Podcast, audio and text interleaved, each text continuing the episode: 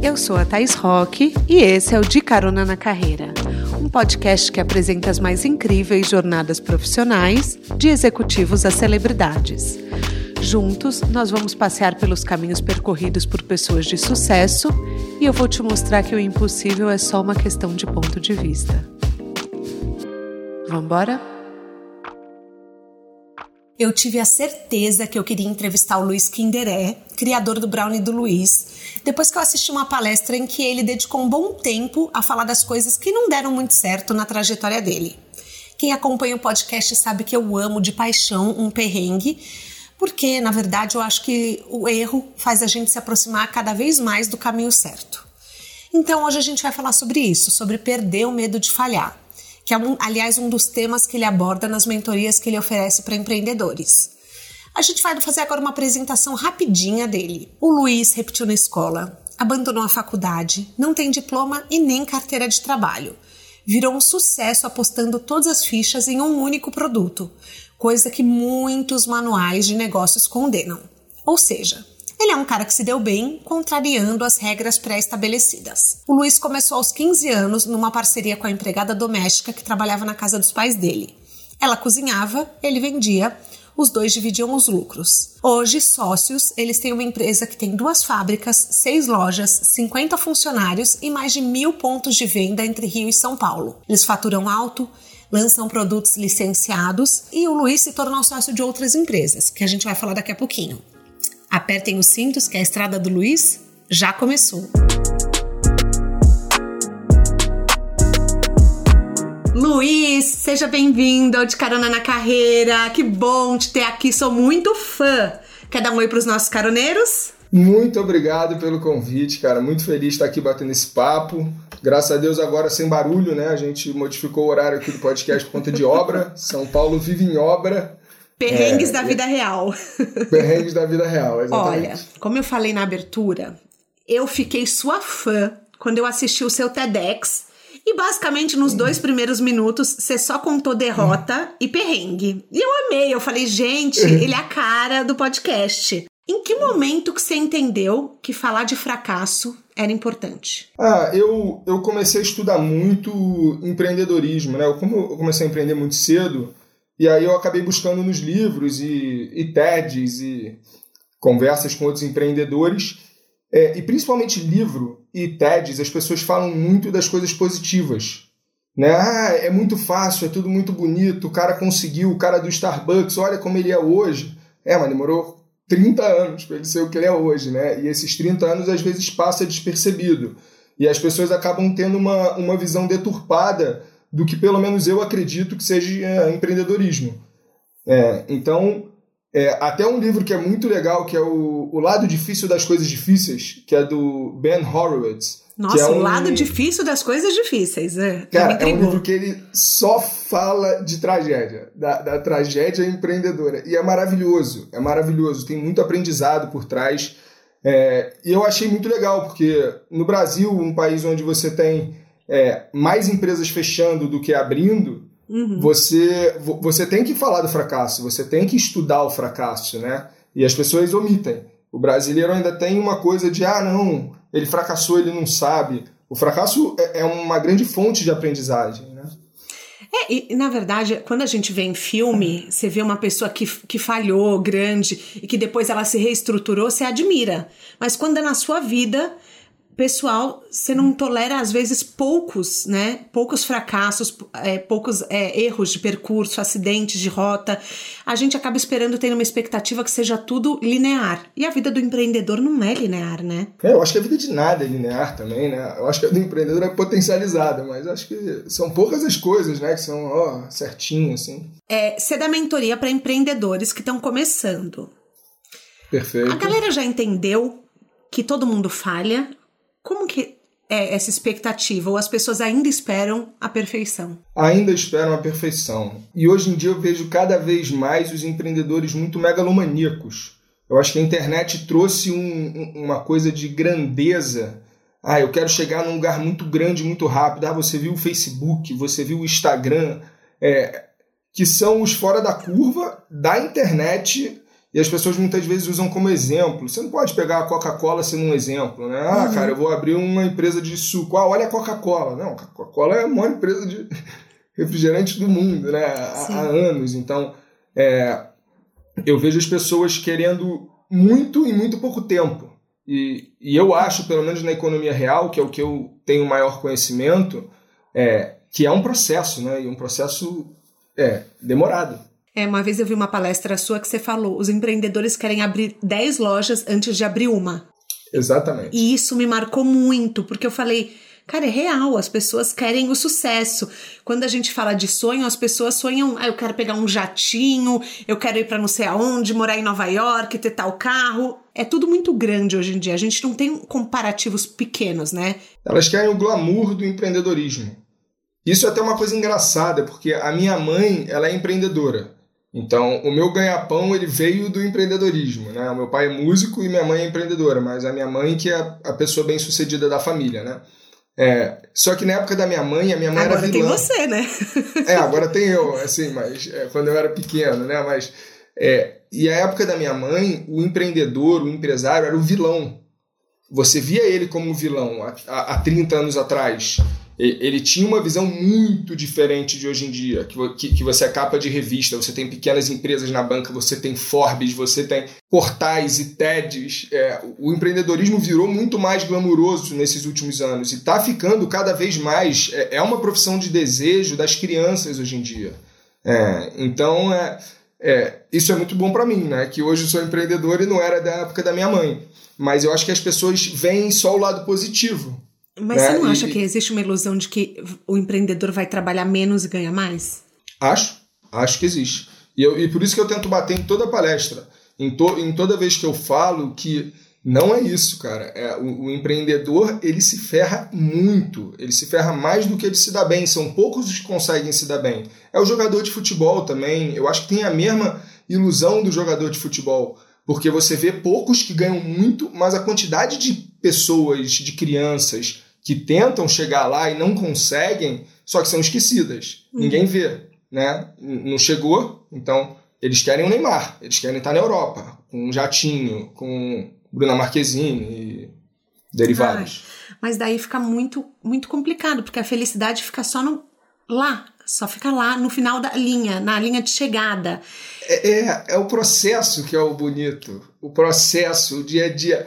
É, Outro dia eu estava descendo a fábrica, assim, e a fábrica hoje em dia é uma fábrica grande, né? Enfim, você tem é, é um galpão, assim. E aí eu olhei aquilo e eu lembrei cada detalhe, sabe? Cada viga. Hoje em dia eu moro em São Paulo, né? E quando eu vou para lá, é, eu fico mais imerso lá, enfim, é um pouco diferente. Quando antes eu ia para lá todo dia, agora eu vou lá para uma vez por mês. Eu tenho outra dinâmica. E aí eu lembrei de tudo, né? Da construção, todos os perrengues. E eu acho que esse que é o bonito. Mais do que você chegar lá e ter uma fábrica super bonita, é você ter vivido cada, cada tijolo, né? Cada degrau, é, enfim. Eu particularmente gosto muito disso. Eu sinto, é por tudo que eu já vi seu, que você é um cara que ama a jornada. Eu tô certa. Exato. Certíssimo, certíssimo. Nossa, porque eu captei isso muito em você, assim, que eu senti que você é um cara que é, não olha para a linha de chegada. Você não, você não quer ser a pessoa carregando o troféu, você quer a pessoa curtir, Sim. curtindo a corrida. Exatamente. Exatamente. E eu gosto muito do início também. Sei lá, tem uma coisa que eu estava conversando outro dia. É, eu gosto do início do negócio pra caramba. Às vezes até do que um negócio já mais estabelecido e maior. Eu gosto daquele de tirar do zero, sabe? Não existe, cara. Vamos, vamos criar, vamos tirar isso do papel e fazer acontecer. Então é, eu tenho tesão por essa parte também. Por isso que você tem um monte de empresa hoje, né? Exatamente. Exatamente. Meu, que, quais são. Vamos falar disso? Já essa pergunta estava para o final, Vamos. mas já vou fazer agora, porque, enfim, é assim, a gente vai mudando de rota. Exatamente. É, de onde você se descobriu tão empreendedor assim? Porque não é uma paixão só pelo brownie. É uma paixão por abrir negócios. Agora tem o pão de queijo Yuca, tem o fone. Sim. Vamos falar dos seus negócios. Cara, eu sou muito fã de empreendedorismo há muitos anos. Assim, é, eu lembro, eu e meu irmão, meu irmão é meu sócio, é empreendedor, a gente fala de empreendedorismo assim, desde que eu me entendo por gente. É, a gente vendo Shark Tank americano, muito antes de passar no Brasil, isso, muito antes de ter o brasileiro, assim. E a gente esperava os episódios saírem para ficar vendo e debatendo se dava para trazer para o Brasil, o que, que funcionava, o que, que não funcionava. É, então, de fato, é uma paixão. É uma paixão que nem a música é uma outra paixão. Uhum. Tanto que eu tenho esse estúdio aqui. É, é, é, é uma paixão. Eu, eu realmente gosto. Assim, se você me parar, um vizinho for empreendedor, eu vou entrar na casa dele e vou ficar conversando três horas com ele, querendo saber realmente, porque me interessa. É, eu, uhum. eu tenho interesse no assunto. Então, é, eu acho que isso é um pouco clichê, até e banal, mas é, é importante fazer o que você gosta. É, e, e, o que eu gosto não necessariamente é brownie, apesar de eu ser chocolatra e amar brownie. É, eu não sou um cozinheiro, eu não sou um, um grande degustador. É, mas eu, eu, gosto de pessoas acima de tudo e gosto da jornada. É, é brownie, mas podia ser pão de queijo, podia ser fone de ouvido, podia ser. Eu vi que você podia, só cozinha podia... miojo, né? Eu fiquei chocada. É isso. Não, brownie. Brownie eu faço suco verde, eu sou especialista em suco. Eu faço suco verde todo dia. Mas por incrível que pareça, uma empresa de suco você não tem. Não tenho, não tenho. Não, Ainda. o suco verde dá um trabalho. Cara, o suco verde que eu faço dá um trabalho. Eu, eu, eu normalmente na fábrica eu sou o cara da simplicidade operacional. Uhum. Que é exatamente o oposto do que eu faço na cozinha aqui em casa, que é só o suco verde, que eu tenho que limpar tudo, é ingrediente pra caramba, e tem que esperar secar e tal, é horrível. É, mas enfim, eu realmente não cozinho. Não, não, é, não é meu ponto forte. Mas o Brownie acabou virando uma empresa de logística. Ah, vamos lá, as empresas, né? Uhum. É, o Brownie, a gente abriu algumas empresas que a gente utilizou da estrutura do Brownie inicialmente. Uhum. Né? Isso é coisa até do meu irmão, que é a Loop, que é a nossa distribuidora, e a Yuyuca Pão de Queijo ah. que é uma empresa de pão de queijo. Então a gente aproveitou a estrutura e o conhecimento que a gente já tinha a respeito de, de logística e de produção. Uhum. É, e o Yuka junto com o Pedrinho, que é sócio do Ateliê dos Sabores, que é uma outra indústria de doces que fica no Rio, que é muito parceira nossa é, então juntou duas pessoas de indústria de doce e falou, cara, vamos abrir uma empresa de salgado? Vamos abrir uma empresa de pão de queijo, ver se isso funciona, porque a gente já entende doce, a gente já entende do mercado, a gente já tem a logística, a gente já tem câmera fria, a gente já tem é, toda a estrutura no final do dia, né? Então, é, e tá dando super certo, cara. O Yuki é uma empresa que está crescendo pra caramba, é, assim como a Loop, assim como a nossa distribuidora. Então, essas foram as duas que se abriram do Brown, né? É, a gente. Aí eu, num projeto, cara, o Cuba foi uma história. Que enfim, é o fone. É, que é o fone de ouvido, que é uma história um pouco aleatória. Há uns seis anos atrás, eu tava. É, eu sou amigo da Camila Farani, que hoje em dia é do Shark Tank. Aí ela tava fazendo um projeto no Minha Casa Firjan, que era o meu primeiro negócio. E aí o Cuba tava lá pedindo investimento. E eu fui lá para dar uma palestra, e depois fui na banca. É, e aí eu, eu nem fui para investir nem nada, aí, só que os meninos eram muito bons. É, e aí a Camila, cara, vamos investir, taranã, taranã. eu, cara, fui na pilha ali e acabei investindo. Hoje em dia eu sou um dos poucos remanescentes, já tiveram dois rounds de investimento, já tiveram um monte de coisa, eu sou um dos poucos sócios que, que, que tô lá, sou super amigo dos, dos meninos. Estavam é, aqui em casa outro dia, aqui em São Paulo, vieram trabalhar, ficaram aqui. Então, é, sou muito fã, cara. É uma empresa que não para de crescer. Na pandemia, dobrou as vendas. É, as vendas eram todas online, né? E eu acho que as pessoas pararam de, de querer sapato e querer fone, né? Porque é o que as pessoas veem na videoconferência, né? É melhor você ter um fone bonito do que um sapato para sair, porque ninguém vai ver seu sapato. Nunca no, pensei nisso. No início da pandemia. Essa foi a minha conclusão. Eu nem debati isso com eles, mas a minha, a minha cabeça falou, cara, faz sentido, né? Ah, então, mas também eu acho que o isolamento, para você ouvir melhor, para você, enfim. Total. Né? Eu acho. É, eu acho que a, a, pandemia também, eu acho que os cuidados e as prioridades mudaram muito, assim. É isso, eu comecei a ouvir mais música, mais negócio, ter um fone de ouvido, ter mais videoconferência, ter um fone de ouvido bom, vira Sim. uma necessidade maior, né? Devido vira, a essa nova dinâmica. Vira. Eu que gravo toda semana com as pessoas, olha, eu vou te falar, se tem um fone ruim, às vezes atrapalha toda a gravação. Tem, temos que trocar, temos que parar. Então. E aí tem a tal. A tal passeadores. Tal passeadores, tal passeadores, exatamente, também. Léo tava, tava em reunião com ele agora, cara, pouquíssimo tempo atrás. Essa foi, ele foi um dos mentorados, né? Ele fez a nossa mentoria e aí a gente brinca que a gente se apaixonou. assim, na mentoria. Aí depois a gente ficou, aí agora a gente tá namorando, a gente virou sócio.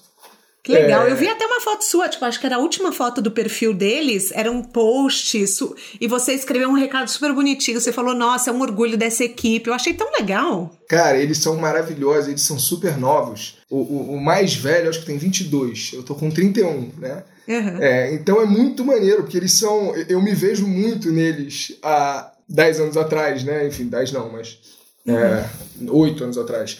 É, mas muito, muito legal, cara. E a empresa também não para de crescer. E, e, como eu te falei, eu gosto muito desse início. Eu gosto muito dessa fase que eles estão.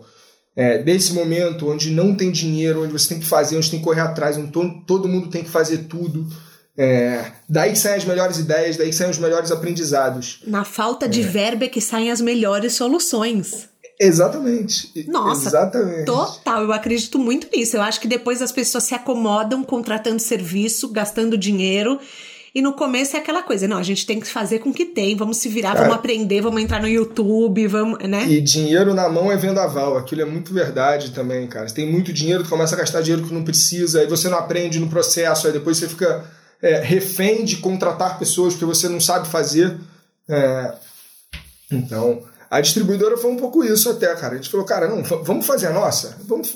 Aí a gente foi fazendo, assim. E aí, quando viu, tinha uma distribuidora. É. E como que a gente faz para se tornar seu mentor? Quem está ouvindo o podcast, com certeza vai falar: Meu Deus, ele dá uma mentoria, eu preciso participar. Dou mentoria, tem no nosso site, no brownedoluiz.com.br, tem uma aba lá que é mentoria, e aí explica certinho.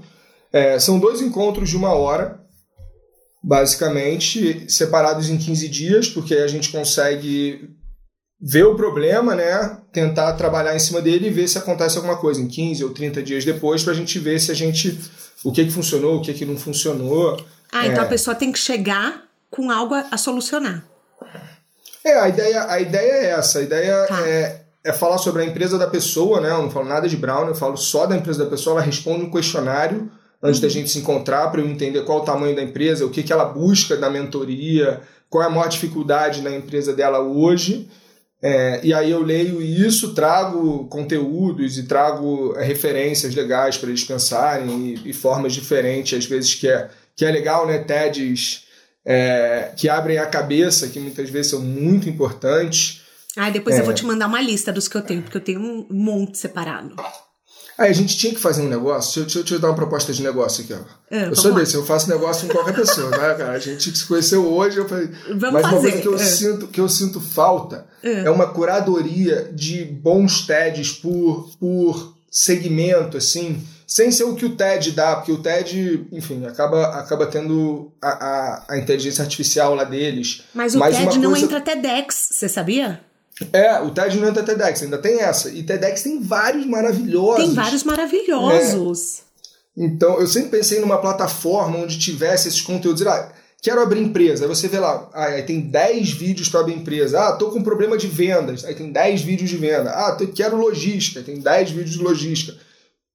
Enfim, inteligência artificial. Aí você pode para qualquer âmbito, só com uma curadoria de alguém, sem ser a inteligência artificial do Google lá botando as coisas para você ou do TED. Caroneiros, é. alguém pega essa ideia e faz. É. E dá um crédito pro Luiz, entendeu? Nada, só isso existir já é maravilhoso para mim. Eu vou buscar conteúdo já curado. Eu é, quero exatamente. que essas coisas funcionem. Caroneiros, semanalmente eu recebo mensagem de vocês me contando que tiveram coragem de dar o primeiro passo no empreendedorismo e eu fico muito feliz, porque eu acho que meu trabalho é mostrar as estradas livres e também o que aumenta a chance de sucesso na nossa carona. Por isso, quando a Nuvem Shop, maior plataforma de e-commerce da América Latina, me procurou, eu fiquei feliz porque soube que seria uma parceria incrível para todo mundo que sonha em ter um negócio online. A marca tem um ecossistema com parceiros de tecnologia conectados na plataforma e eles proporcionam mil oportunidades para os empreendedores para que todo mundo tenha acesso às funcionalidades e aos parceiros necessários para vender mais, seja qual for o tamanho do seu negócio. A Nuvem Shop já oferece 30 dias gratuitos e isenção de tarifa de vendas durante 90 dias. E para você, meu caroneiro amado, ela oferece um adicional de 25% na primeira mensalidade da loja virtual. Cria sua loja e depois me conta. O link exclusivo dessa promoção está no descritivo do episódio e é a forma de você acessar o desconto. Mostre ao mundo que você é capaz e crie a sua loja online na Nuvem Shop. O que, que as pessoas têm mais ilusão na consultoria, assim, na mentoria com você e que a gente pode desmistificar aqui? Já vamos, assim, trazer uma solução para um problema que a pessoa pode ter. Que, que as pessoas se iludem? Eu acho que a grande ilusão é elas tratarem, e eu fiz isso durante muitos anos, tá? Eu tô falando de um lugar de super empatia, assim. É, por exemplo, eu tinha um problema de espaço físico. Sempre tive esse problema. Eu não tinha dinheiro, então eu subloquei uma. Produzi na casa dos meus pais, subloquei uma cozinha.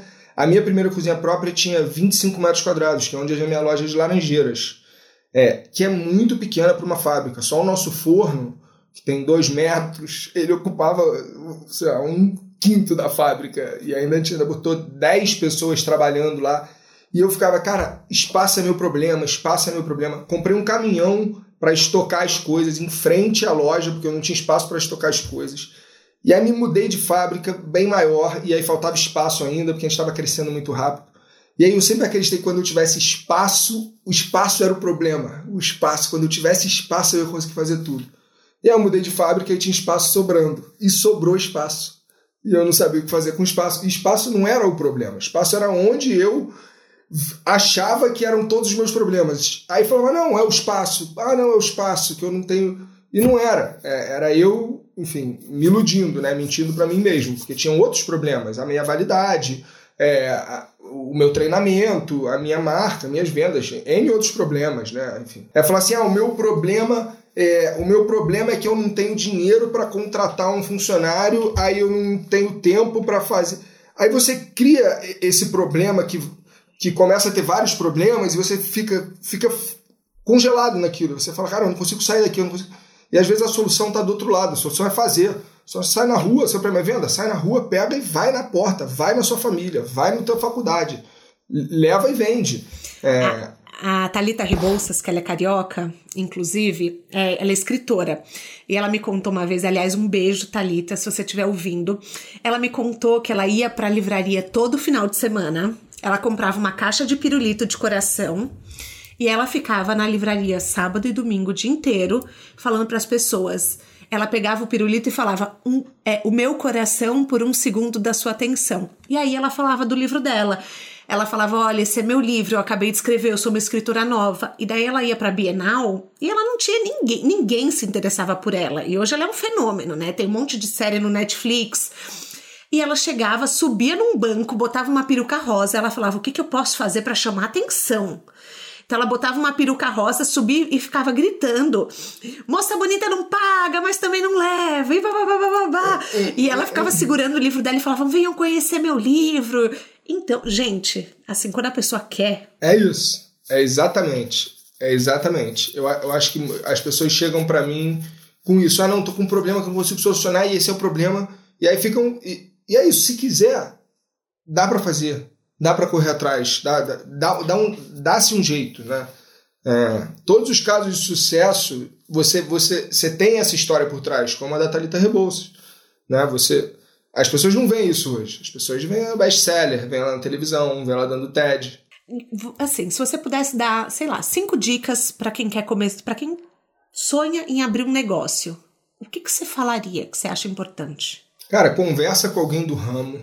Isso é bem legal. É, antes de você entrar em qualquer ramo que você queira entrar, as pessoas vão ter experiências, vão te passar conhecimentos é, importantes. Um passo de cada vez, eu acho que é a história das 10 lojas que a gente estava comentando há pouco. Uhum. É, não pensar no décimo passo antes do primeiro. Então, toda caminhada começa com um primeiro degrau, né? Aquela história. É, tenta enfim, tem, tem muita história, né? Mas. É, Pode me contar, vamos lá. Qualquer coisa, se não livro, der tempo, a gente edita. Eu tô, eu tô lançando um livro agora em março. Eba! É, agora em março, daqui a sete meses, sei lá. É, com a Rocco, cara, vai ser bem legal. Eu tô escrevendo o livro há quase cinco anos. Caramba. O que é horrível, porque é uma autobiografia e aí todo ano eu tenho que escrever mais coisa. Eu acho que acabei, aí eu não lanço, aí eu tenho que escrever mais coisa, porque entra a pandemia, entra as coisas. É, mas, mas legal, né? Que você vai atualizando, enfim. é autobio, é. você tá vivo. Então vai É, exatamente. É, exatamente. Só que, só que uma hora cansa, eu não sou, eu não sou escritor, né? Uhum. É, e eu tinha essa, porque eu não sou formado no colégio é, e nem na faculdade. É, eu fui expulso, eu sou formado no colégio por supletivo, mas eu não, eu não. Eu fui expulso do colégio e larguei a faculdade. Eu não tenho uma carreira acadêmica muito boa. E aí eu sempre tive essa coisa de, cara, eu quero escrever meu livro, eu quero escrever meu livro. Mas escrever livro é muito difícil, cara. É, eu não sabia o quão difícil era até, até escrever um. E aí, no programa Fora da Caixa, eu não sei se você sabe, eu fui apresentador de um programa chamado sei Fora da Caixa. Tudo!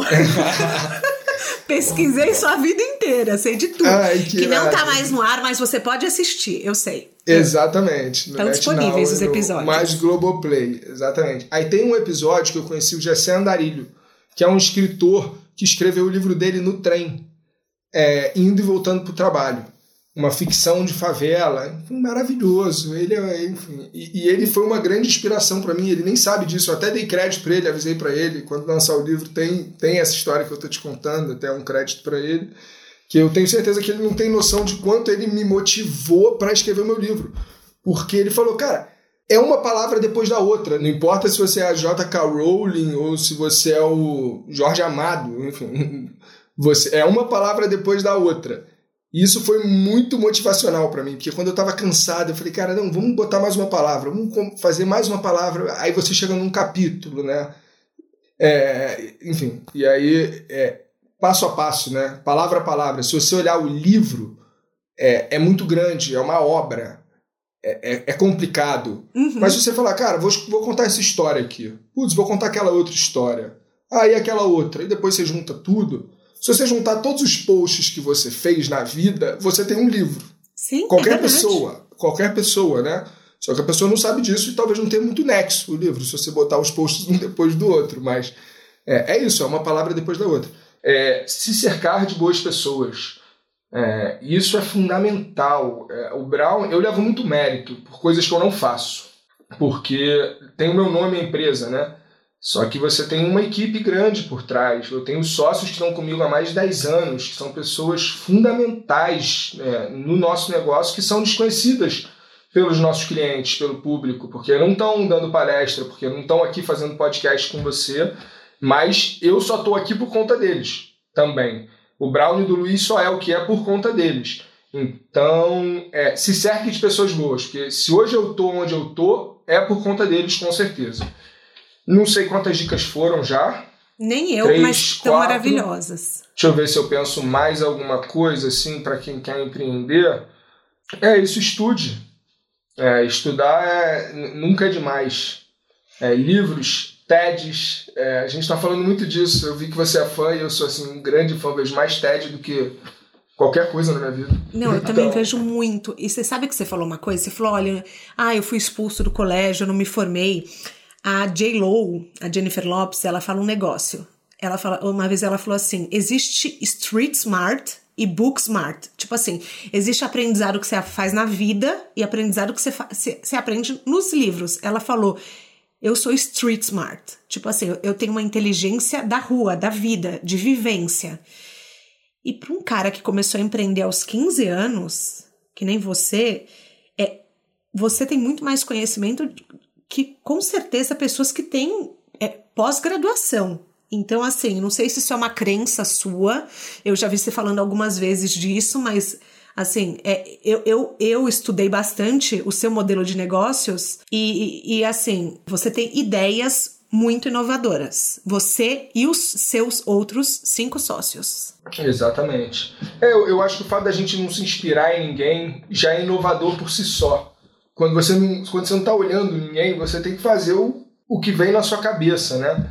É, mas, de fato, eu devia fazer psicólogo, eu acho. Porque é, o, eu, eu tenho uma questão, eu tive essa questão durante muito tempo. O meu irmão é um cara muito inteligente é, em, em, termos é, escolares, matemáticos. Ele é um gêniozinho da matemática. Então, assim, ele, ele sempre foi muito bom no colégio, nunca estudou nada e sempre foi muito bom. E eu sempre fui oposto eu, eu estudava mais do que ele, não que eu estudasse muito, mas eu sempre ficava de recuperação, era nota 6. Eu, eu era um aluno, sempre fui um aluno horrível, é, odiado pelos professores.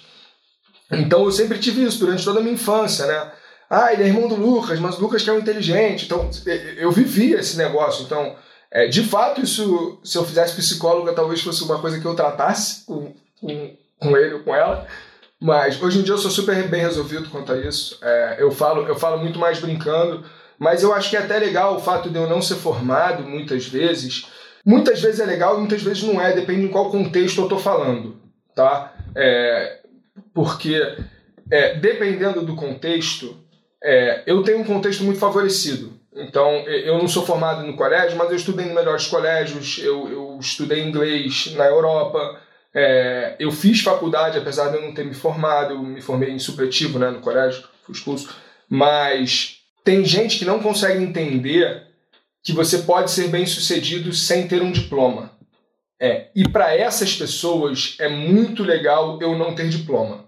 É, porque Sim. eu consigo falar de um lugar de propriedade. Sim, então, uma vez eu tive um debate dando uma palestra numa faculdade é, e era uma turma de direito onde você precisa efetivamente de um diploma para você exercer a sua profissão. E isso estava muito intrínseco, intrínseco é, em parte dos alunos, quando eu trouxe esse debate à tona. E aí ficou meio metade da turma é, a favor, meio que do meu lado, e a outra metade completamente revoltada comigo, assim. É, e foi muito legal, que no final veio um cara um, um, dos alunos, né, e falou assim, cara, obrigado, o meu filho, isso foi muito marcante para mim. Ele falou assim, cara, é, hoje eu vou conseguir falar melhor com meu filho, porque eu nunca olhei meu filho de igual para igual que nem eu olhei para você e ele tem pensamentos muito parecidos. Eu falei, cara, olha que, que legal. legal, eu consegui fazer ele ter um diálogo mais verdadeiro com o filho dele por conta de eu ter ficado falando uma hora e meia ali na frente da, da turma dele. Foi é... uma cura, hein, que você fez lá. É, tomara. Tomara que eles não tenham chegado em casa brigado também, porque eu, eu, não sei como é que foi a segunda parte da história. Mas a, ele me falou super emocionado, enfim, foi, foi super bonito. Eu também fiquei super emocionado na hora.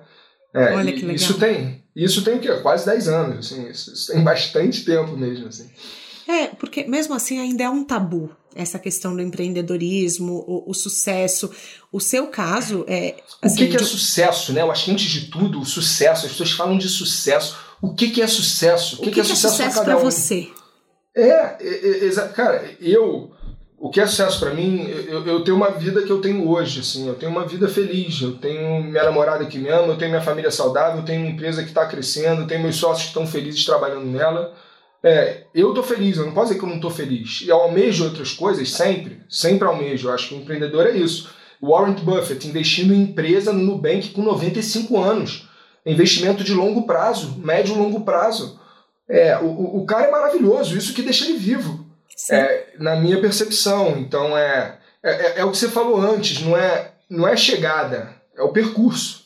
Sim. Não é, é chegada é, é, o percurso que é legal, né? O resultado é a morte. O resultado de, da vida de todo mundo é morte. O legal é, é, o que você faz no momento em que você nasce até esse momento, né? Então... Exatamente. O que, que você faz com a vida que você teve a oportunidade de viver, né? E eu, eu, sempre falo uma frase que o Tony Robbins fala, que é um coach motivacional americano, que Sim, ele fala: claro. as coisas não foram feitas é, pra, é, com você, elas foram feitas para você. Então tudo, ele acredita que tudo meio que se encaixa, que, que acontece porque tem um propósito. Então, assim, aproveita, aproveita o que o destino te botou. Mas você sabe uma coisa que, uma das coisas que eu achei mais assim inovadoras quando eu pesquisei é que vocês aproveitam tudo do brownie. Tudo, gente, Sim. assim, caroneiros, quando eu falo tudo, é assim, eles vendiam brownie e jogavam as lascas fora. Aí eles resolveram vender as lascas, o veneno da, veneno da lata ou na lata? Veneno da lata. Da lata. O veneno da lata que se tornou 40% do seu faturamento. Exatamente. E, eu ouvi dizer que até o farelo você vende. Vendo farelo, vendo farelo de brownie. Tem alguns produtos com farelo. Tipo o quê? Cara, é, cara, a gente fez milkshake com o TT Burger, a gente fez cone com, com o cone, né? Um, uma sobremesa com uma Temac, né? Olha como eles são bons de marca, né? Eu esqueço até o nome da, do produto verdadeiro, né? A gente faz sorvete, picolé, então tem algumas, algumas variações. A gente usa muito isso para co-branded, né? Então a gente pega outras marcas parceiras e falo, ó, oh, cara, toma aqui esse produto, que não é um produto que você consegue, então se for na minha loja hoje, você não consegue a farofa. Então a gente escolhe um, um, um parceiro específico e fala que, olha minha farofa, queria alguma coisa com isso. A gente valida esse produto e aí ele vende na, na loja dele, normalmente, né? Tem um ou outro que vende na nossa loja também, é, como picolé, a gente tem um picolé de baunilha com recheio de, de farofa de brownie. Que maravilhoso. Tem na loja de Moema? Porque eu moro perto na loja de Moema que acabou de abrir. Vou, vou deixar separado para você. O freezer ainda não chegou. É o único produto que não tem, mas a gente já comprou. Não tem problema. Não tem problema. É, Depois eu passo só lá. Só esperando, só esperando. E eu vou deixar separado para você lá, para você conhecer a Depois eu te aviso quando eu for.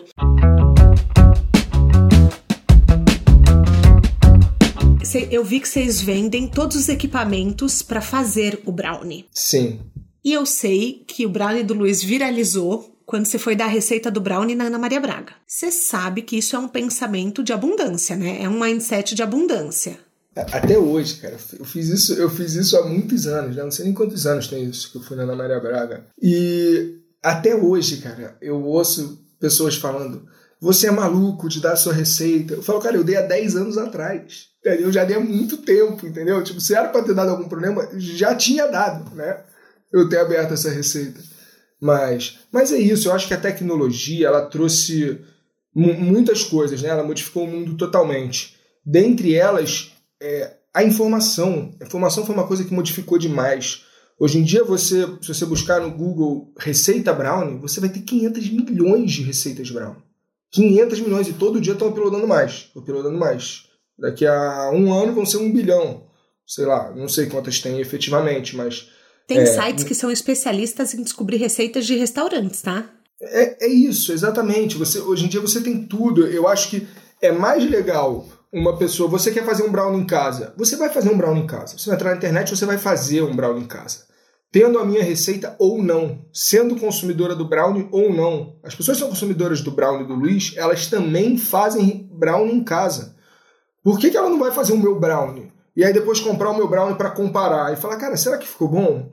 E aí eu, isso eu ouço muito, ah não, ele mentiu, essa não é receita, ele não faria isso. Só que isso é maravilhoso, as pessoas estão falando, estão na receita, estão lá comentando, estão postando para ver se ficou igual, estão dando sua opinião. É, eu, eu não consigo entender como as pessoas acham que isso é ruim. É, eu acho isso engraçado até. Sim, mas é, é aquela coisa. Dizem que a Coca-Cola esconde a receita num cofre. Então, é. o, o que, que, faz assim você ter tanta certeza? Há 10 anos você já tinha tanta certeza que ninguém ia fazer o brownie do José. Eu acho que a grande mentira dessa história toda é as pessoas acreditarem que é só a receita que faz um negócio prosperar.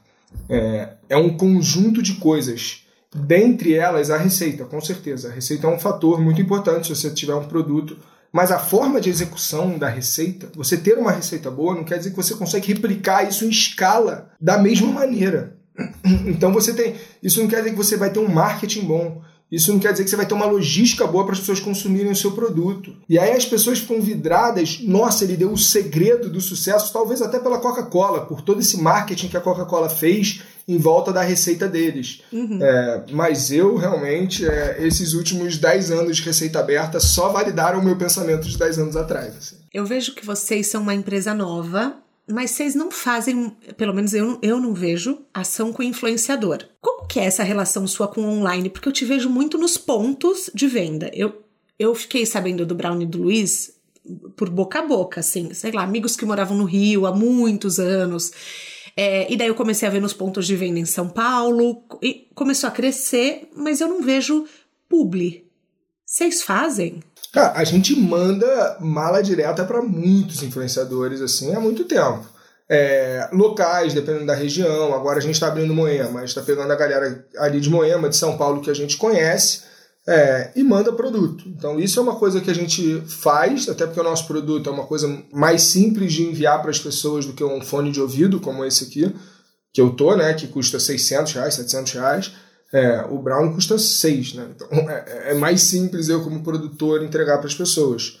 Mas não é uma estratégia nossa, de fato, de formas de divulgação, é isso ser um ponto crucial. Isso é uma das, com certeza, uma das nossas frentes, mas a gente pensa muito. O que eu entendi de matéria também, principalmente ao longo dessa jornada, é que os, os repórteres, as pesquisas, eles buscam informações interessantes, acima de tudo. Óbvio que você tem lobby, óbvio que você tem N coisas envolvidas nisso aí também, mas se você é um cara que você faz coisas diferentes, se a sua empresa faz coisas diferentes, se você é um músico que faz coisas diferentes, em algum momento você vira inevitável para a mídia. Em algum momento é, a mídia tem que te procurar, os influenciadores vão e, e, vão lá e postam e querem a gente dar depois. É, então você tem algumas empresas que conseguem fazer isso, óbvio, isso é uma busca. A gente não é isso, né? Isso, uhum. a, a, gente busca fazer coisas diferentes. É, e a gente faz muitas coisas diferentes que as pessoas não têm ideia. Que não têm ideia que umas funcionam, outras não funcionam. A gente tem um jogo de empreendedorismo online é, que a gente. Um, um jogo de, de, É, então, mas ninguém sabe. É umas coisas assim que, que a gente fez com o pessoal de programação da PUC há seis anos atrás. Assim, umas coisas super legais e que algumas viram, outras não. E as que não viram, ninguém sabe, o que é super engraçado, porque às vezes você faz um projeto muito legal, que demanda muito tempo, e às vezes demandou até dinheiro e pessoas muito capacitadas, só que isso não, isso não anda, isso não, uhum. acaba que não, não funciona e que são os erros e que são os fracassos que ficam omitidos, que as pessoas não contam, que as pessoas Sim. escondem porque elas têm vergonha e não entendem que uh, os fracassos que moldam é, ganhar, todo mundo sabe ganhar, cara. Todo, todo mundo sabe ganhar. É, é. Uma, uma vez eu vi que o Bill Gates nunca contrata um líder que não teve um grande fracasso. É. Porque é, senão a pessoa ela fica muito confiante demais e não, e não tem cautela. É. Soberba. Exatamente. Exatamente. E o Brasil ele tem uma coisa de não valorizar é, fracasso. O, os Estados Unidos eles têm isso muito, como você trouxe agora o Bill Gates. Você tem casos, você tem um caso emblemático da IBM lá, que o cara perdeu, um jovem perdeu uma grana logo no primeiro negócio, que era uma promessa e tal. E aí chegou na, na mesa do chefe, ele falou, cara, tudo certo, eu vou. É, eu entendo se você me demitir Aí ele falou: te demitir, eu acabei de investir um milhão de dólares no seu treinamento, agora uhum. você vai ficar comigo, você não vai pegar esse conhecimento e ir para minha, pra, minha concorrente aqui do lado. Olha que legal. É, então é, é, são formas diferentes de ver o erro, porque o erro ele traz muito aprendizado. É, na, muitas vezes é difícil de ver quando você está imerso, né? Uhum. É, como, como a própria pandemia, cara. A pandemia foi um momento caótico na minha vida, na vida do Brown. Foi assim, muito, muito caótico. como que foi? Porque, assim, eu fiquei sabendo que o ramo alimentício ganhou, tipo assim, as, as pessoas compraram, compravam muito mais comida, comiam fora. O que, que aconteceu no Brownie? Tiveram muitos negócios de comida que fecharam, assim, mas muitos e muitos e muitos e negócios de 50 anos, assim. Chico e Alaide do Leblon, que era um, enfim, uma referência, né?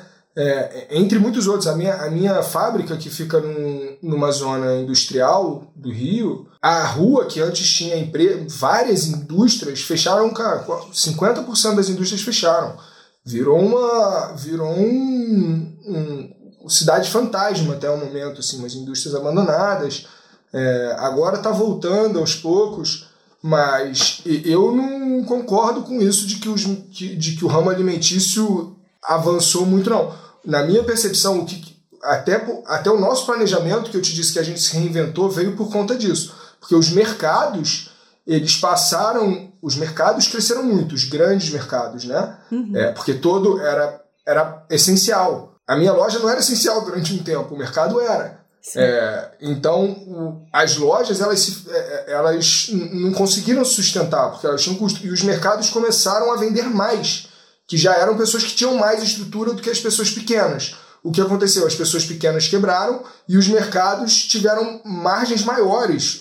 Para os mercados, eu tenho um amigo que é dono de mercado e foi maravilhoso. A pandemia foi um momento em que os mercados cresceram, assim como as farmácias, assim como as empresas de álcool gel e videoconferência. Mas aí você tem é, nichos muito específicos, Sim. porque o, a gente não, não usava o mercado, não era uma estratégia nossa ir para grandes mercados. Devido a prazos de pagamento, a, a, a relações muitas vezes não tão simples, é, de advogados e contratos. E, É, e na pandemia isso mudou totalmente. Hoje o nosso foco, a gente busca grandes redes, porque são as pessoas que estão vendendo mais, são as pessoas que estão com giro, são as pessoas que estão com gente dentro da loja hoje. E todo mundo que que quiser. Não, e assim, quem quiser entrar no site do Brown e do Luiz, vocês podem comprar 100 unidades, vocês podem comprar 200 unidades. Então, se vocês quiserem estocar. É, bom, se bem que a validade é 25 dias, né? Ou 35. Exatamente, 35. 35 dias, eu vi.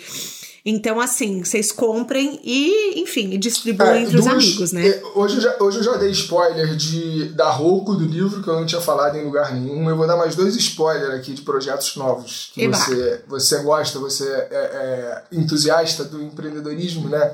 Então a gente está com um projeto novo também chamado Cafofo, que vai lançar nos, enfim, acredito que nos próximos 30 dias, que é um, uma plataforma, aí eu estou entrando no mercado online, vendo, tentando viver esse mundo agora. Dois novos mundos para mim empreender agora.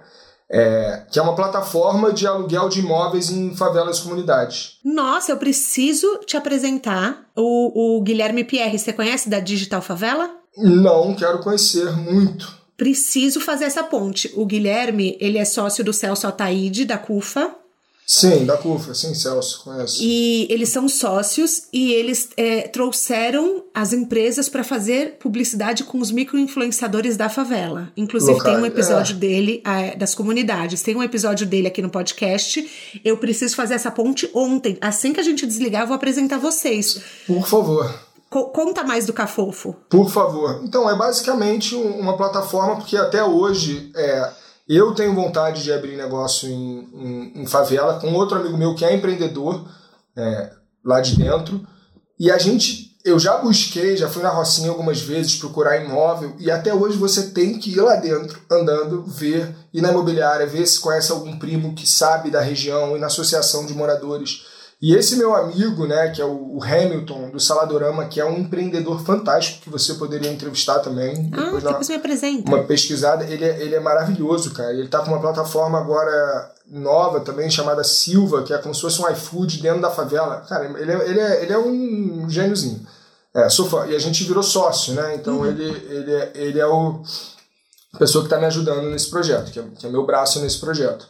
É, e a gente ia junto, ele ele, quando ia abrir loja nova, ele tinha que ir no, nos locais, pegar avião, ele mora em Recife para o Rio, para ir no Vidigal, para é, achar loja para o negócio dele. Então, é, não é possível que a tecnologia não consiga passar essa barreira, né? Uhum. Que isso tem que ser só no asfalto, que a gente não consiga é, fazer isso digitalmente. Muito legal. E qual que é o outro spoiler que você vai me dar? O outro é esse estúdio todo tá aqui montado, eu tô com microfone, tudo que a gente tá lançando uma banda, eu e a patroa.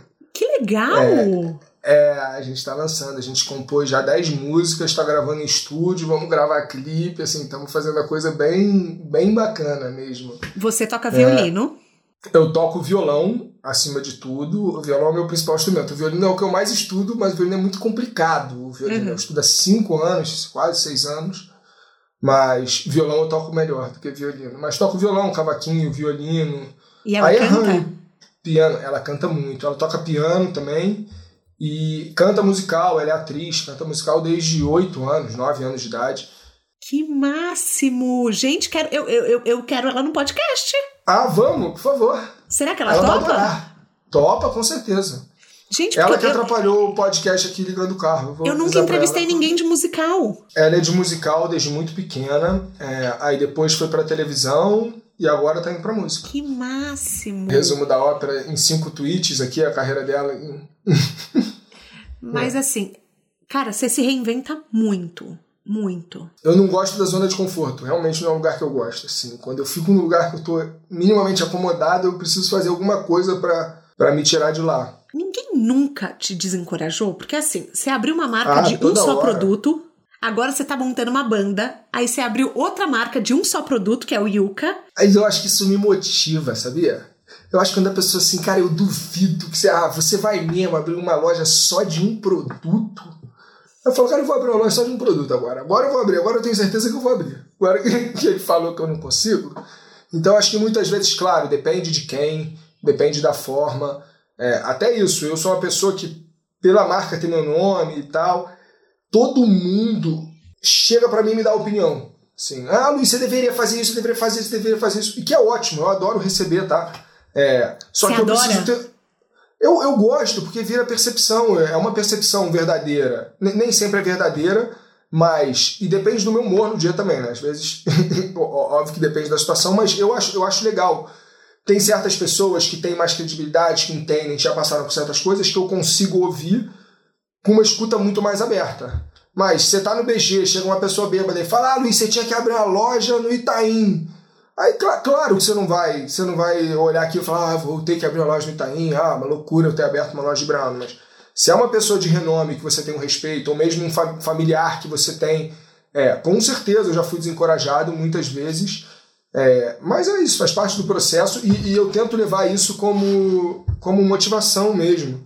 É, a própria banda, cara, a própria banda agora que a gente está fazendo, é, algumas pessoas já, a gente nem começou e já desencorajaram. Ah, você vai fazer, ser empresário e fazer? Vou. Vou fazer. Por que não? Exatamente. Por que, por que não? Gente, É, você sabe que a mulher estudo- mais seguida no Twitter, no, no LinkedIn, é a J-Lo, a Jennifer Lopes? É mesmo, não sabia. Ela é, é, eu entrevistei a head de comunicação do LinkedIn aqui no podcast e ela falou. Ela falou que ela é a mulher mais seguida. Ou Caramba. seja, a música e os negócios se encontram o tempo inteiro. Exatamente. Cara, e música, é, o artista hoje, ainda mais nos dias de hoje, ele, ele precisa entender de negócio, ele precisa entender de tudo, ele precisa entender de vídeo, ele precisa entender de captação. Os artistas viraram multidisciplinares. Hoje em dia é, é, é difícil você ter um artista que. Ah, ele canta. Ah, ele toca guitarra.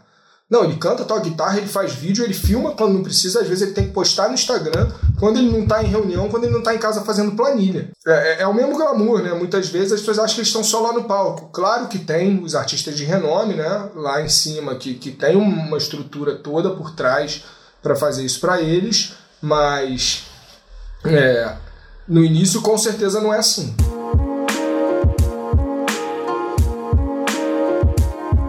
Seus pais nunca falaram pra você ir pra empresa, pra ir pra multinacional. Não, os meus pais, meus pais são, são ah, eu vi que, cara.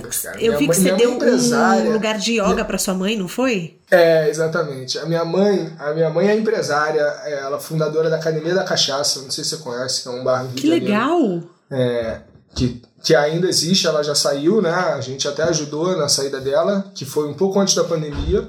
Mas ela é uma empresária de sucesso, sustentou a nossa vida com isso. Meu pai é músico. Só que a minha mãe não é formada, e meu pai, e meu pai também não. Meu pai foi formado em ciência da computação, mas nunca exerceu, é músico.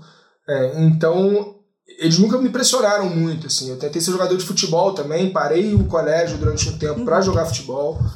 E, e quando eu quis empreender, eles, eu usava a casa deles. Eles foram umas pessoas que talvez, se não tivessem me incentivado, eu também não teria chegado onde eu cheguei. Porque eles me ajudaram muito. É, tanto em estrutura, tanto minha mãe em conselhos, né?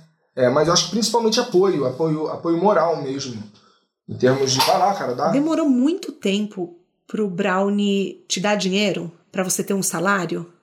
Ah, sim, muito tempo. Opa, muito, muito tempo.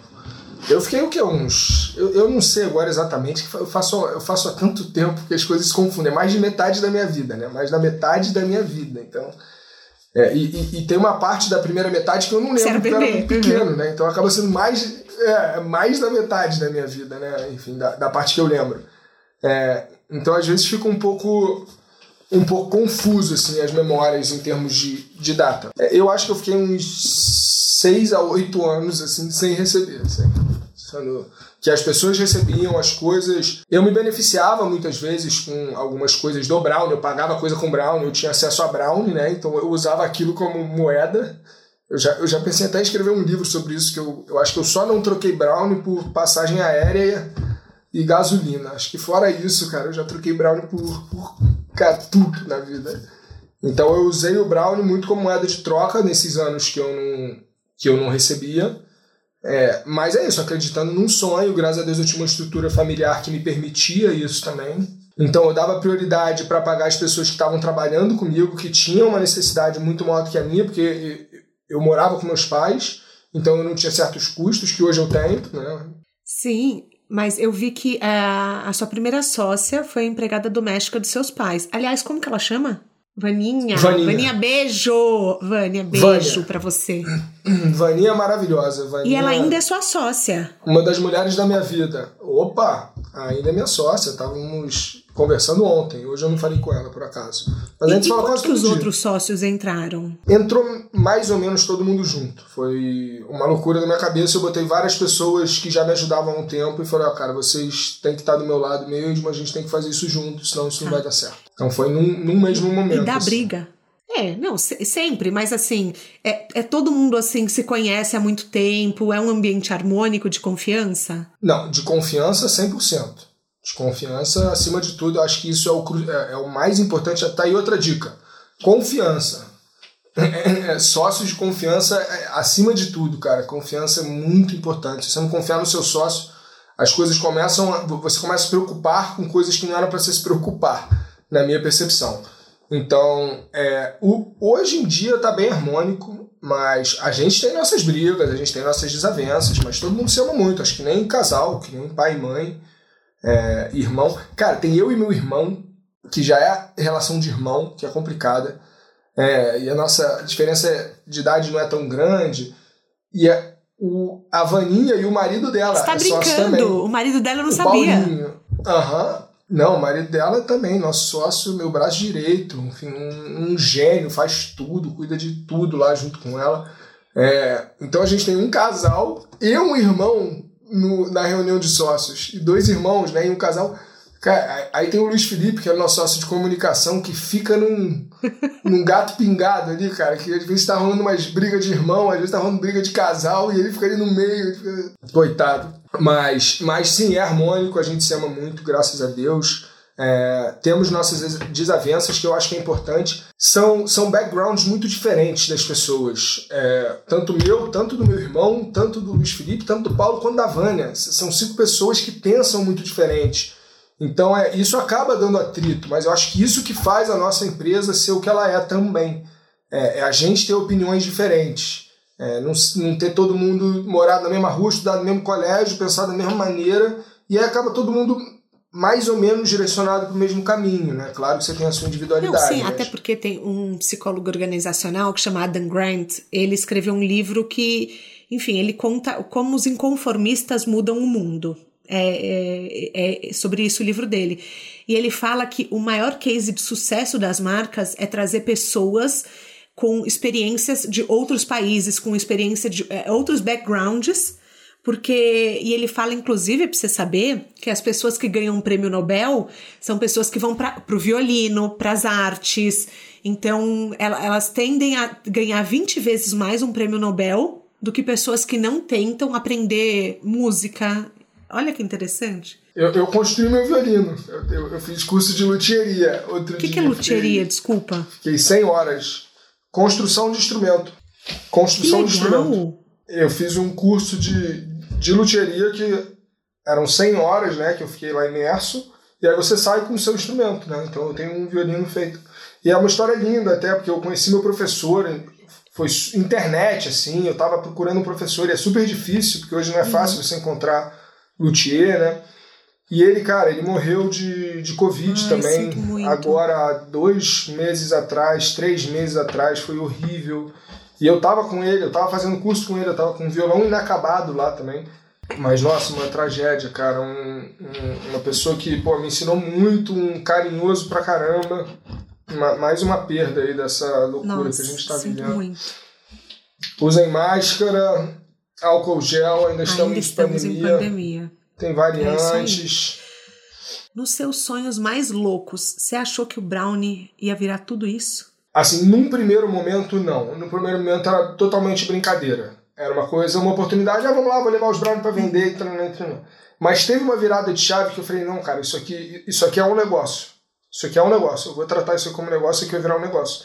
E aí, quando eu dei essa virada de chave, eu ainda nem cheguei em lugares que eu achei que eu fosse chegar lá também.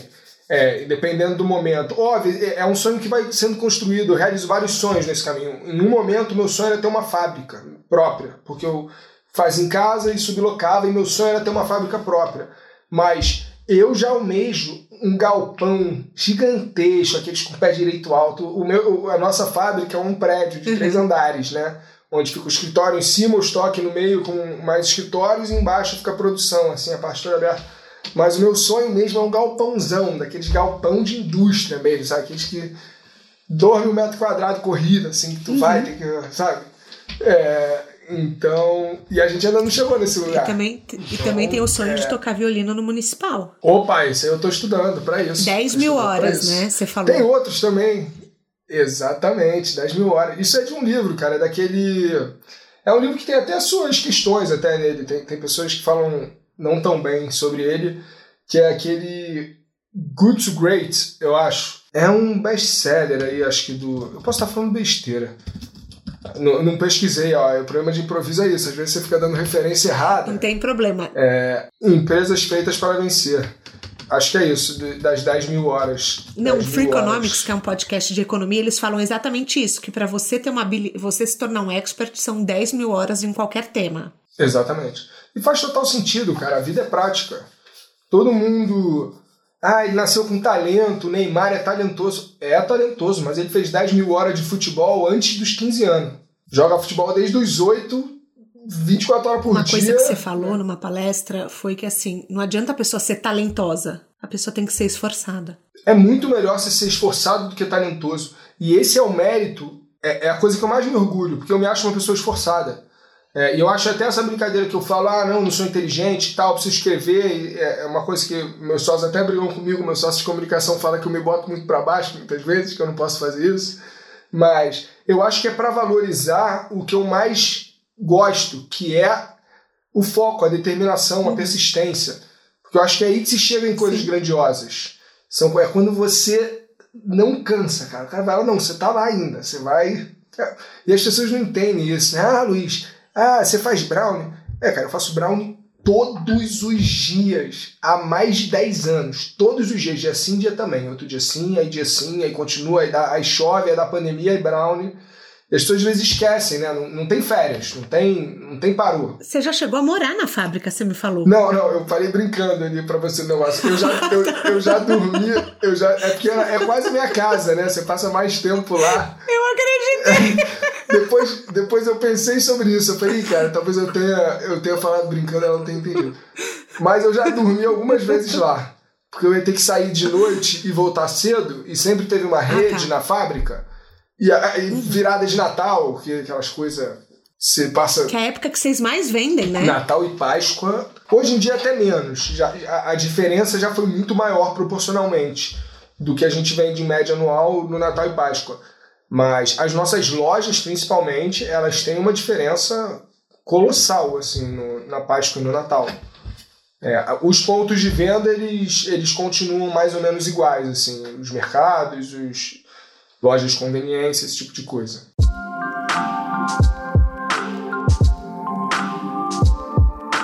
A gente tem um quadro aqui que chama. Gente, peraí, só um pouquinho caroneiros. Eu vou avisar que eu não fiz a pergunta normal de o que é sucesso para você, porque o Luiz já respondeu. Então a gente vai entrar no nosso quadro final, que eu queria saber. A gente tem um quadro aqui que chama Pneu Furado, que é o maior erro da sua trajetória, algo que nenhuma escola te ensinaria é, um pneu furado que, enfim, que você teve na sua estrada. Te passarem a perna alguém que você confia. É, e isso é uma coisa muito dolorosa. Assim, é, oh? Muito, muito, muito dolorosa. E acaba sendo mais normal do que deveria. Eu já fui muito aberto empresarialmente como chefe durante muito tempo. Várias coisas diferentes, tá? Não, não que eu acho que eu seja muito fechado, muito rigoroso hoje, mas com certeza é, eu mudei minha forma de gestão depois de, desse tipo de baque né, que a gente teve, de, uhum. de perder a confiança nas pessoas. E eram até coisas que eu questionava, grandes empresas que elas faziam, como as pessoas faziam isso e tal, é, que são coisas que hoje eu faço também. E é engraçado como o mundo dá voltas, né? Porque eu, antigamente eu olhava para empresas grandes e falava, cara, esse cara é, é mal, olha o que ele faz né, jovem, revoltado, querendo revolucionar o mercado, achando que o, você, você entra num jogo né, que já existe há muitos anos. Óbvio que você consegue revolucionar, óbvio que você consegue inovar, e aí eu acho que é o grande é, é, o verdadeiro glamour do empreendedorismo, eu acho que é você conseguir se expressar pela sua empresa num mundo já fechado e predominado já por grandes instituições, mas você tem algum lugar de voz ali. Eu acho que mais do que dentro de uma grande empresa, pelo menos eu consigo me expressar mais do que eu acredito como sociedade daquela maneira. Isso não é um grande ensinamento que eu falei, né? Eu só falei uma pequena tragédia, né? É, mas eu acho que o ensinamento seria pessoas de confiança, acima de tudo, e pessoas que queiram aprender. É, pessoas que querem aprender são as melhores de se trabalhar. Sempre. Foi o que você falou, às vezes as pessoas chegam muito pré-formatadas para trabalhar. Ah, e o jeito certo é isso. É, e não entendem que cada, cada negócio é um negócio, cada mercado é um mercado. Isso é muito verdade. Agora, na sua mala de viagem, eu queria uma indicação de um livro, ou de um TED, ou de um filme que mudaram sua vida. Não precisa ser sobre carreira mas algum que você quer deixar, não, é, a gente, eu coloco o link na, no descritivo. Bunker Roy, conhece? Não. Do Barefoot College, Escola dos Pés Descalços. Não, pra mas eu vou é, procurar. Pra mim, ele é um primo do Gandhi, assim. Esse cara merecia um Nobel da Paz somado a um, um Oscar e um Emmy. E um... Tô brincando. É? Eu, não, tô brincando. Eu sou muito fã dele, assim. O cara... O cara foi para uma comunidade na Índia, se formou, foi para uma comunidade e aí criou uma faculdade que você é proibido entrar com diploma. E aí a faculdade tem captação de energia solar, captação de água de chuva, era um lugar terreno baldio que não nascia árvore e é tudo verde. Ah, foi daí que veio a sua ideia do caminhão de reciclagem, né? É, também, cara. Eu, o meu pai é ambientalista e eu gosto muito. Eu, apesar de ser revoltado com, com instituição de ensino, eu tenho certas questões é, eu tenho muita vontade de trabalhar com educação, porque eu acho que é o lugar da mudança. Eu acho que lá que se muda, né? Quando a gente muda a mentalidade da próxima geração, né? E, e aí, consequentemente. É... Quer mudar o mundo, comece pela educação. É isso, quer é mudar é isso o mundo, aí. comece pela educação. Então, é um lugar que eu tenho muita vontade de, de trabalhar um dia. E ele é uma das maiores referências que eu tenho é, de alguém que fez uma coisa muito inovadora, muito diferente e, e, esse TED, isso que é maravilhoso. Esse TED tem, sei lá, oito anos, uma coisa. É, e, e, continua sendo inovador, continua sendo genial. É, e, e, vai demorar ainda para deixar de ser inovador e demorar de ser genial. E vamos contar que os móveis da fábrica vocês fizeram com os pallets, né? Fizemos com os pallets. É, a gente faz um monte de coisa, cara. A gente, a gente, a gente é meio, meio doidão às vezes. Mas a gente aprende nesses processos. Nem sempre, nem sempre é uma coisa financeiramente positiva, muitas vezes nem emocionalmente positiva mesmo. Mas é isso, acho que só existe dia bom porque existe dia ruim. Só, só perde pênalti quem bate pênalti. Né? Você tem aquele, é aquele ditado: se você não bate pênalti, você não vai perder pênalti, mas você não vai bater também. Você não vai fazer gol, você não vai. Então. Só erra, só, só erra a rota quem dirige. É isso, só erra a é rota isso. quem dirige. É o, mesmo, é o mesmo ditado. Então, é, eu acredito muito nisso. Os projetos pequenos, eu até brinco. Cara, vamos errar logo. Bota, bota isso pra jogo que a gente já passa esse primeiro erro logo. A gente já tira esse frio uhum. na barriga de jogar, errar e tal, e aí a gente molda, porque você tá sempre moldando, né? O Brown tá aí hoje, mas todo dia a gente muda. A gente ajeita uma aresta, a gente muda, não, a gente tem que ir pra cá, hum, isso aqui não tá muito bom, hum, aquela máquina é melhor, putz, a gente pode abrir uma loja ali. É, ah, o, o, processo pode melhorar dessa maneira. É, é, um processo contínuo, né? Você nunca acaba, você não chega num resultado final, cheguei, é isso, pronto, foi. Uhum. A gente chega ao fim da nossa carona. Um processo foi maravilhoso da nossa conversa. Foi maravilhoso. Não, eu amei. A gente já tem tanta dica para trocar. Eu tenho que te mandar os TEDs, depois eu tenho que te mandar o contato do Guilherme. Isso, por favor. Vou te explicar depois que a gente acabar a gravação do Guilherme. Show. Mas eu queria te agradecer muito, muito, muito, muito, muito. Eu amei. Ah, que bom. E também, eu sempre gosto de eu sempre gosto de compartilhar uma coisa que eu aprendi durante o episódio. E eu acho que, assim, no seu episódio, principalmente a normalização dos erros, que é uma coisa que ninguém fala. A gente entender que nós nos tornamos profissionais melhores por conta disso. É, eu acho que a questão também do mindset de abundância me chama muita atenção na sua história. É, é você acreditar que, enfim, não é, não é só de, do produto que se faz um negócio é de tudo que envolve, é de, um, é de uma mentalidade, é de uma cultura organizacional. É, eu também valorizo muito o reconhecimento que você teve é, pela sua funcionária, que ela se tornou sua sócia. Eu achei isso uma coisa que também me chamou muita atenção na sua história, vocês serem parceiros até hoje, porque mostra aí 16 anos de sociedade uma sociedade de sucesso. Tem casamentos que não duram tanto, né? Então, olha, muito, muito, muito obrigada. Volte sempre. Eu espero que você curta esse episódio tanto quanto eu. Adorei o papo. Vamos marcar um café lá na loja do Brownie de Moema, que é perto da sua casa. A gente toma um cafezinho Fechado. lá e se conhece pessoalmente. O De Carona na Carreira tem a consultoria de conteúdo do Álvaro Leme, a supervisão do José Newton Fonseca, a sonoplastia edição do Felipe Dantas e a identidade visual do João Maganin. As dicas que a gente abordou até aqui estão todas no descritivo do podcast, na plataforma que você nos escuta. Então bora lá no Instagram falar mais sobre o episódio de hoje. A gente volta na próxima semana com mais um De Carona na Carreira. Um beijo grande.